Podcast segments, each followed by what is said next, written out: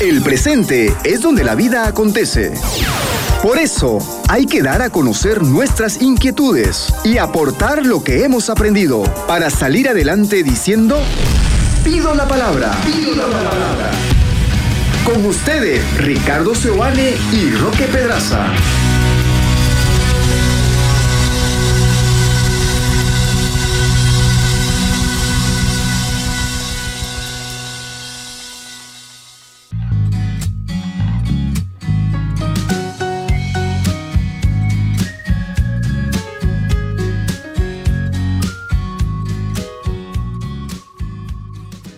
¿Qué tal amigos? ¿Cómo están? Sean ustedes bienvenidos a Pido la Palabra.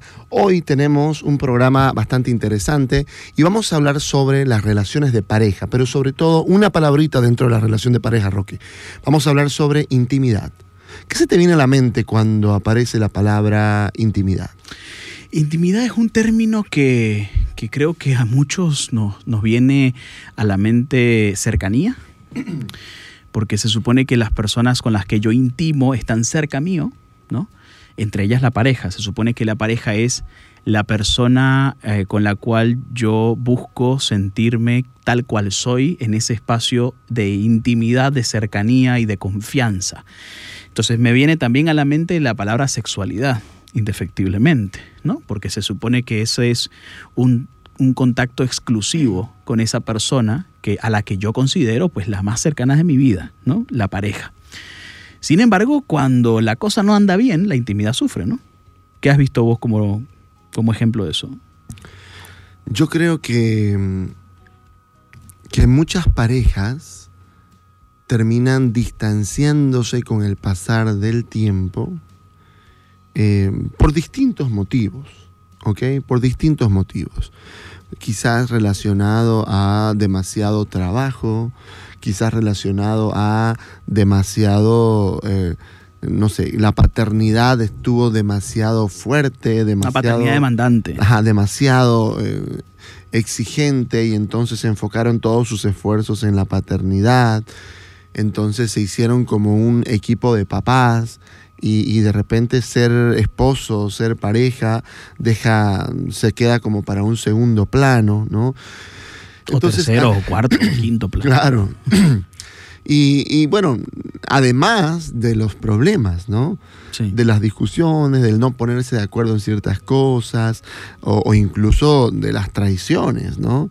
De las traiciones eh, relacionadas con, con infidelidad, o no necesariamente con infidelidad, con infidelidad pero traiciones, eh, traiciones al fin. Entonces hay muchas situaciones en la relación de pareja que hace, que permite que la pareja sienta que empieza a distanciarse ¿ok? A distanciarse. Y cuando la intimidad se pierde, Roque, se pierde mucho. Es decir, una pareja que sostiene periodo largo sin desarrollar la intimidad, llegará a un punto en que se mirarán el uno al otro y dirán, ¿quién sos? O, o, de pronto, ¿por qué estamos juntos? Ese tipo de cosas. Y en algunos casos, Roque, llega al punto de que realmente ya no, no, no ven más un proyecto en común, no ven más un sentido de pareja y terminan separándose. Cuando uno ve crisis de parejas muy fuertes, realmente se encuentra con situaciones angustiantes para ambas partes, abrumadoras, cansadoras, frustrantes. Y ese es un elemento, digamos, muy, muy característico pues de, de las parejas que buscan ayuda, por ejemplo, ¿no? Pero si uno le sigue el rastro a la intimidad, si uno le sigue el rastro a, esta desconexión de la que estamos hablando, es probable de que la crisis haya sido una etapa culmen de, ese, de esa... una etapa culmen de esa desconexión. Entonces, claro, sí, duele, duele la infidelidad, duele, duele la violencia, duele el engaño, duele la mentira, duele la indiferencia, pero cuando uno es capaz de, ver un poco, ok, ¿dónde está la fuga? ¿No? Como cuando uno tiene eh, una factura de luz bastante incrementada uno dice, bueno, ¿qué pasó? Yo pensé que todo estaba normal, pero por algún lado se está saliendo inadecuadamente el agua o la luz, lo que fuera que, haya que salirse. Entonces, cuando uno descubre dónde está la fuga, generalmente descubre que hace mucho tiempo no nos estábamos conectando. Habían muchas situaciones que hacían que como pareja nos íbamos descuidando, ¿no? Quizás era una crisis silenciosa, una crisis muy sutil, que, casi, casi imperceptible, pero los dos sabemos que esas cosas estaban pasando. Aunque no hacíamos nada al respecto, o cada uno, no sé, lo ignoraba como mejor podía, eh, o las demandas del día a día hacía que uno se olvidara, hasta que algo termina generalmente cambiando, pateando el tablero, como quien dice, y generando la gran crisis de las crisis. Pero es inteligente de, parejas y de personas entender que cuando uno le sigue el rastro, cuando uno le, sigue el hilo a la desconexión, se encuentra generalmente con un, un, probablemente una filtración de agua muy grande que estaba moviendo las bases de esa relación y no nos estábamos dando cuenta. Claro, o sea, muchas veces la por ejemplo, ¿no? Eh, las discusiones, las peleas, los, los, desacuerdos, ¿no?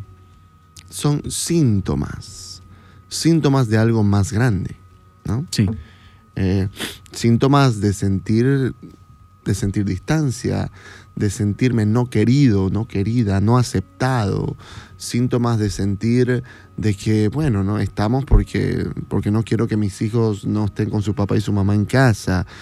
Eh, y, en realidad esos pensamientos, esa sensación de, de, división, es la que finalmente luego hace que aparezcan más y más y más síntomas, ¿no? Una pareja, por ejemplo, Roque, que discute, discute, discute, discute, discute, no están necesariamente eh, distanciadas, más bien están súper cerca y todo les molesta, están negativos, ¿no? Pero ¿cuál es el problema de la negatividad, Roque? Cuando la negatividad tiene que ver con esto de eh, no me gusta, no, no, no quiero, no me parece. no me parece, esto no me gusta, esto no tenemos, ¿por qué? No, no, no, no, todo el no, ¿no? La cuestión de la negatividad ataca directamente la intimidad porque hace que la relación sea inestable, fluctúe en el tiempo. A veces estamos bien, a veces estamos mal, a veces peleamos mucho, a veces estamos contentos. Cuando salimos la pasamos bien, pero después llegamos y discutimos esto, ¿no? Muchísimas parejas que llevan esta relación. Voy a usar una palabra. sobre todo si ya estamos hablando de personas adultas, arriba de treinta y tantos. Personas adultas que tienen relaciones inmaduras, ¿no? Porque fluctúa mucho, ¿ok? Eh, entonces, la negatividad hace que la pareja fluctúe. Y entonces, ¿qué pasa cuando la, cuando la, cuando la pareja fluctúa, Roque? De pronto la relación se hace inestable y es imposible sostener intimidad frente a la inestabilidad. Es decir, si cuando yo veo mi relación de pareja, la veo y siento y pienso, eh, no sé qué esperar. O sea, yo voy a llegar a mi casa y no sé qué esperar, de, qué va a suceder en ese lugar. Si yo quiero hablar una cosa con mi marido o con mi esposa y yo no sé qué va a suceder en esa conversación, si hay esta sensación de inestabilidad, cuando no es predecible nada, Cualquier cosa puede pasar en cualquier momento. Es imposible que haya intimidad. Es decir, la intimidad se forja de alguna manera donde hay una sensación de estabilidad. Cuando yo siento que sé qué esperar de vos. Cuando tus reacciones son más o menos las mismas. Cuando yo ya te conozco, entonces puedo desarrollar una intimidad. Roque, es imposible que yo confíe en vos si yo no sé qué esperar de vos. Claro. Si sos un tipo que de pronto hace una cosa, después hace otra, no sé qué esperar de vos. Es imposible que yo confíe, más aún que tenga intimidad. Y cuando intimo con vos en esa inestabilidad, de pronto me planteo y digo, no estaré exponiéndome demasiado, no estaré dando demasiado ante algo que no sé si se me va a devolver de la misma forma. Por eso es importante que emparentado al término de intimidad también esté el, el término de estabilidad. Fíjate que hay parejas que, son, suelen ser muy intensas en muchas cosas, en tanto en las peleas como en las reconciliaciones, en los momentos de amor como en los momentos de desamor. Y si bien es cierto, eso tiene picos muy, muy interesantes pasionalmente hablando, la intimidad que es todavía un paso más adelante a la pasión. Claro, mucho más. Es un, uno o dos o tres pasos más adelante a la pasión. Es ese complemento entre pasión y estabilidad. Es, esa conjugación armoniosa y fantástica de un vínculo en la que sí tenemos picos de, eh, de pasión, de emocionalidad, y de, cosas muy fuertes a nivel del vínculo, pero también tenemos la estabilidad de saber que el día de mañana seguiremos juntos. Sobre todo, digamos, porque digamos que la estabilidad debería involucrar ambos, ¿no? Yo creo que más que la estabilidad sería como la seguridad, ¿no? la seguridad. Pasión y seguridad. Pasión y seguridad igual. Estabilidad, intimidad. exactamente, ¿no? Entonces, dicho esto, ¿cómo cuidamos, ah, qué podemos hacer para sostener ah, la intimidad? Lo, que acabamos de decir es importante, es decir, eh, si estamos demasiado inestables, yo creo que el consejo número uno que yo daría a una pareja es sentarse y decir, ok, la siguiente vez que discutamos o la siguiente vez que, que haya inestabilidad entre nosotros, ¿qué vamos a hacer? ¿No? ¿qué vamos a hacer? Es decir, a mí me parece esencial, Roque, que en las parejas aparezca mucho el lenguaje plural. ¿No? El nosotros. Correcto, ¿no? La primera persona del plural, nosotros. Eh, porque cuando el nosotros se refuerza, cuando el nosotros está muy presente en nuestras conversaciones, entonces eh, estamos hablando de... El nosotros es una expresión de intimidad, ¿no? Claro, es una relación que, me involucra. Ese es el punto, ¿no? Como vos sabés que, por ejemplo, en las empresas o en los grupos, en las comunidades, se nota perfectamente cuando hay una persona que se siente parte y cuando hay una persona que no se siente parte por su manera de hablar. Sí, claro. ¿No? Está claro que cuando yo converso, ¿no? Eh, muchas veces he conversado con, personas que están ahí entre que están y no están, por ejemplo, en, en mi comunidad, y siempre aparezca esto, ¿no? Lo que pasa es que ustedes, ¿no? Cuando en el lenguaje aparece, es que ustedes cuando me dicen, sí, es que yo, eh, ustedes yo, o vos yo, ¿no? Se, nota de que no hay realmente un sentido de pertenencia en, el singular, ¿no? O en el plural, pero en la tercera persona. ¿no? Entonces podemos decir que la intimidad es la construcción de un nosotros que va más allá del yo con vos. Claro. Va más allá. Va más allá del yo con vos, el yo Y es más grande que yo y vos. Y es más grande que yo y vos. Y esa dimensión y esa intimidad tiene por ahí diferentes eh, dimensiones, ¿no? Si bien es cierto, estamos hablando de una misma cosa. Sí.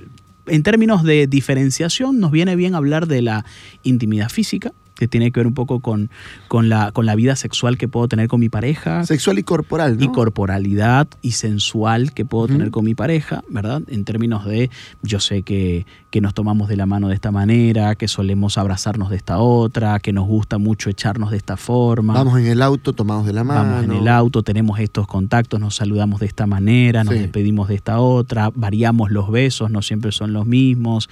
Eh, entonces como que hay una dimensión de, ah, yo sé que es así como nosotros intimamos físicamente, en general, cotidianamente en el día. ¿no? También hay una dimensión de intimidad emocional que es por ahí donde uno empieza a abrirse en términos de cómo me fue en el trabajo, qué es lo que yo pienso al respecto, cómo me siento con esto, qué me genera esto que está pasando y estar como conectado con eso que le pasa al otro en su mundo interior y en su mundo exterior, me parece que propicia mucho la intimidad emocional. Hay parejas que eh, estas conversaciones las tienen muy pocas y casi nunca, ¿no? Eh, las conversaciones están relacionadas con qué tal la comida, este, ¿no? ¿Cómo te fue bien? ¿Qué hiciste? Nada. Entonces como que no termina de haber esa, esa intimidad de la que uno habla y uno necesita ser, digamos, un poeta para, para, intimidar, intiminar, eh, intimidar, intimar, ¿no? intimar emocionalmente con alguien, sino más bien es, es eh, estar conectado y estar en sintonía, ¿no? Pero yo me pregunto, Ricky, si esta es una de las cosas que empieza a, fallar, porque ahí, ahí aquí viene la gran pregunta, ¿no? Uno tiene que, hablando de lo físico y lo emocional, entonces aquí hay un gran debate y es, ¿Tenemos que tener intimidad sexual para estar bien emocionalmente o tenemos que estar bien emocionalmente para intimar mejor sexualmente? Depende si sos hombre o mujer. Ya, ¿qué pasa? ¿Cuál es la diferencia ahí? Eh, exactamente esa. Por lo general, las mujeres necesitan intimidad emocional para sentir que pueden eh, entrar o aspirar a una buena intimidad sexual. ¿ok? Vamos a hablar, digamos, de esto, de calidad, si queremos, porque, bueno, a veces se tiene intimidad sexual, pero mm, los dos notan que algo no estuvo bien. Los dos notan que... Es muy común que las conversaciones pasen por la frecuencia, ¿no? Sí. ¿Cuántas veces está bien? ¿Cuántas veces es normal? No, es mejor hablar de calidad, ¿no? Es mejor hablar de calidad y de qué transmite esa relación sexual, ¿verdad? Además del placer. Sobre, todo porque hablar de cantidad es una, es una conversación básica. Ok, yo digo cuatro. Ok, yo digo dos. Bueno, para nadie tres. Se acabó la conversación. Claro. Pero por ahí si hablamos de calidad, la conversación se profundiza mucho más a nivel de qué es lo que qué es lo que le hace sentir cómodo al uno, qué es lo que le hace sentir cómodo al otro. ¿Se entiende? O sea, me parece no solamente más importante, sino hasta más interesante la conversación en torno a la calidad de ese vínculo. Perdón, te corté. Sí, no, no, no.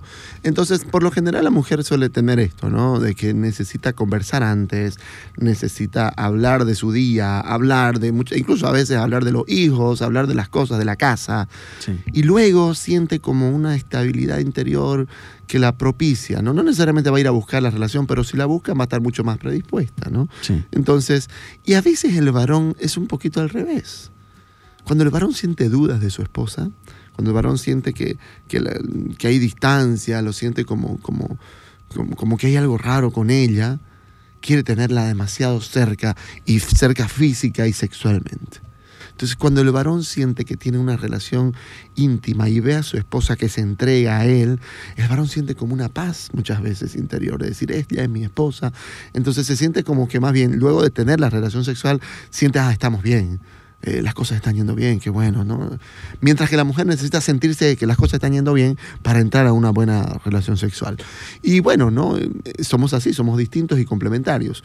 Eh, entonces hay que hablar de esto, como decís vos, hay que hablar y plantear de que muchas veces por ahí la esposa, digamos, eh, tiene que decirle, ok, conversemos un poco o eh, hablemos más y hablarlo, no hablarlo antesito de tener relaciones sexuales, o sea, nos fuimos a tomar un café y resulta que ahí vamos a hablar, ok, ¿no?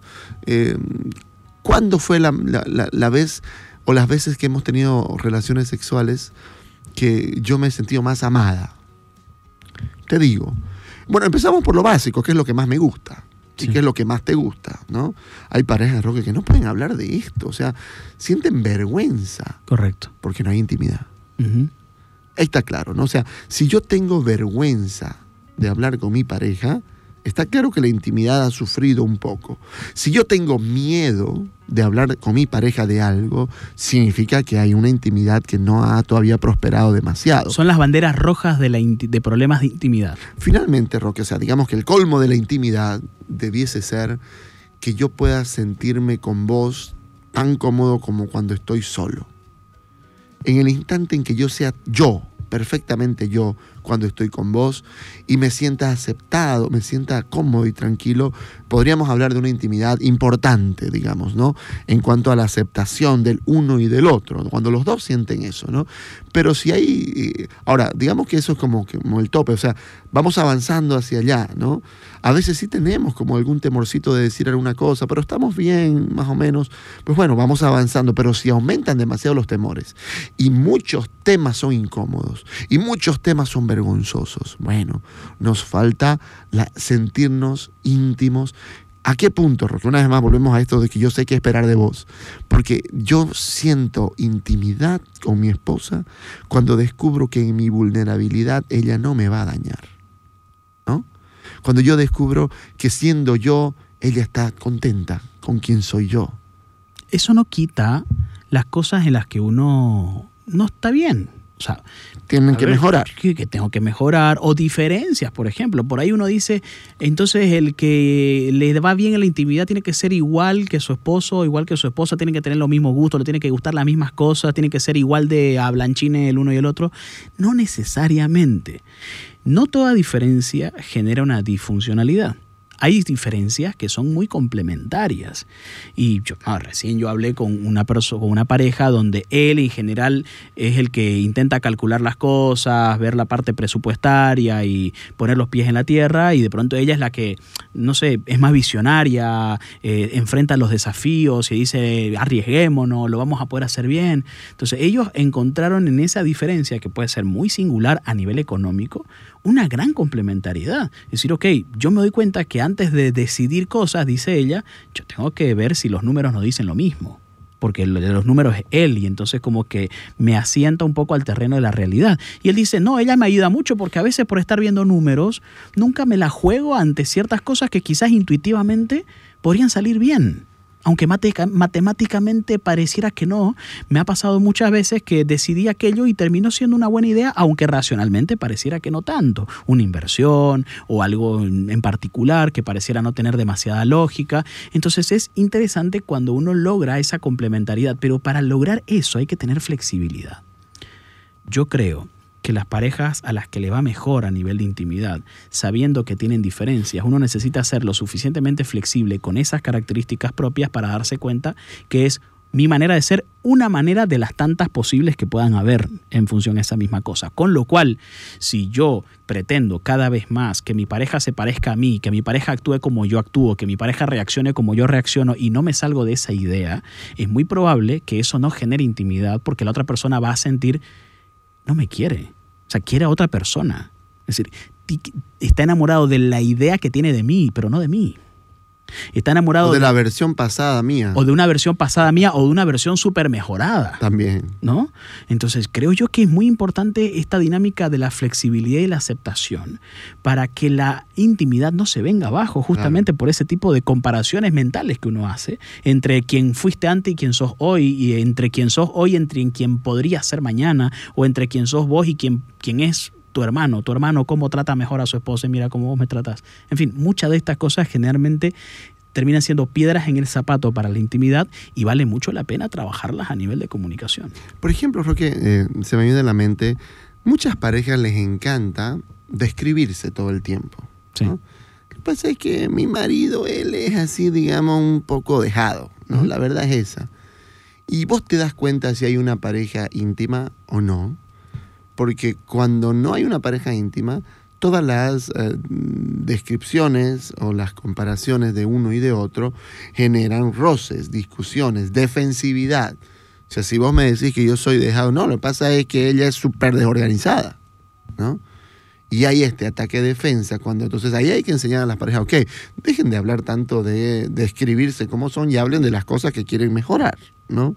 Pero curiosamente una pareja íntima, Roque, dice, ¿no? Es que mi mujer, la verdad es que ella, ella es pues así muy, digamos, eh, al punto, dice las cosas así directa y quiere que se haga lo que ella diga. Y la mujer dice, es verdad. Sí soy, es verdad. Ahí estamos de verdad, en general, una pareja que ha hablado mucho y que llegan a esta sensación de que el otro me conoce y que, bueno, conoce mis defectos también. O si no, cuando... Y, lo acepto. O, en terapia, cuando él está diciendo algo de ella que es probable que a ella no le guste tanto, él no lo dice así por así. O sea, toma la delicadeza de, perdón mi amor, como que la agarra de la mano y lo dice. Es como que está conectado. Es decir, sé que esto puede no, no causarte demasiado bienestar y estoy entendiendo eso, pero yo necesito decir esto. O sea, eso es intimidad también. ¿Verdad? Es, eh, no es decir por decir y no me importa cómo vos lo tomes o qué vos lo que vayas a pensar o no me doy cuenta qué es lo que vos vayas a pensar o sentir, sino más bien estoy conectado con que eso puede generarte algún tipo de, de malestar porque no sé, sucede que estoy hablando de tu mamá o sucede que estoy hablando de tu familia o sucede que estoy hablando de tu manera de ser o sucede que estoy hablando de tu masculinidad. Entonces es como que tener la delicadeza de saber que eso puede afectar, eso también es intimidad. Y creo que ayuda muchísimo eh, entender que la intimidad está puesta en muchos, en muchos escenarios. Yendo y, voy cerrando un poco con algunas ideas. La intimidad física, que generalmente puede ser la sexual o la sensual o la corporal. La intimidad emocional, que es la intimidad pues de la amistad, de la sensación de sentirse cómodos con el uno, la sensación de aceptación, la flexibilidad, la capacidad de que puedo ser quien yo soy delante tuyo. Y la intimidad espiritual, que no es menor. No, no. Que es la, la, intimidad de la, filosofía de vida. Es la más profunda, probablemente. La, más profunda, de la trascendencia, del campo de los valores, del campo de la visión que uno tiene de vida. Eh, hay que igual, pueden haber algunas diferencias, pero esa, esa, esa intimidad creo yo que es muchas veces la que más soporta a las parejas en crisis porque en una pareja en crisis se viene abajo la intimidad física, ya no tenemos la misma capacidad de eh, conectarnos físicamente, también se va la emocional, también se va la emocional, en plan de ya no hablamos tanto, cada uno en su propio celular, pero la espiritual generalmente sigue estando ahí a pesar de todo. Queremos lo mismo, queremos que nuestros hijos salgan adelante, tenemos el mismo concepto de familia, estamos luchando por algo. Y creo yo que esa intimidad eh, espiritual es la que puede ayudar a levantar a esta pareja, a buscar ayuda y a tener esa misma visión y caminar hacia ella. Y me parece que es una dimensión sobre la cual vale mucho la pena hablar mucho también, lo mismo, hablar pero también valorar y tenerlo muy presente sobre la mesa en cada momento que podamos. Sí, es el campo de los sueños, es el campo de la visión de futuro, es el campo de eh, pues esto, ¿no? De lo que hemos sido, de lo que somos, de lo que seguiremos siendo. De alguna manera también tiene que ver con el compromiso, ¿no? A veces falla la intimidad, pero se mantiene el compromiso. Y es el compromiso el que nos hace levantar la intimidad, ¿no? Esto de que estamos juntos, esto de que Dios nos quiere juntos, por ejemplo. Estamos eh, eh, casados en un matrimonio y somos los dos católicos o los dos cristianos o los dos creyentes. Y entonces tenemos esto de que de que hemos prometido, tenemos unas promesas, ¿no? Esto, esta cuestión también es un, es un peso importante, porque una vez más hablamos de esto, de, la vida compartida, y también hablamos del legado que queremos dejar con el amor que tenemos, el legado eh, amoroso que dejamos a nuestros hijos o al mundo. ¿En, en qué se beneficia el mundo con nuestro amor? ¿No? Cuando hablamos de estas cosas, cuando hablamos de, más allá, más allá de la vida también, todas estas, todas estas conversaciones generan pues de que, de que yo con esta persona he tocado y toco temas que no toco con nadie más, de que siento que él me conoce como no me conoce nadie, ¿no? Esto hace, pues esto, de que yo me comprometa y que sienta que nuestra vida está comprometida y que podemos tener altibajos, pero eso no amenaza nuestro compromiso. Está claro que cuando la intimidad ha fallado mucho tiempo y además esas termitas silenciosas llegan también al compromiso, la pareja está en una situación de alarma que tienen que buscar la manera de poder resolver, ¿no? A veces el compromiso es el que sostiene todo. Pero si el compromiso, si esta dimensión de unidad espiritual incluso también falla, a veces ya puede ser demasiado tarde. Por eso es que es importante estar atento a las señales, estar atento a que construyamos, reconstruyamos la intimidad, mantengamos el compromiso para seguir estando juntos. Finalmente somos pareja para ser felices y hay que luchar por esa felicidad compartida. Un día los hijos se irán, un día las cosas cambiarán, pero nuestra relación de pareja tiene que lograr avanzar más allá de las circunstancias, más allá de las dificultades. Escuchaste Pido la Palabra con Ricardo Seoane y Roque Pedraza por 93.7 FM.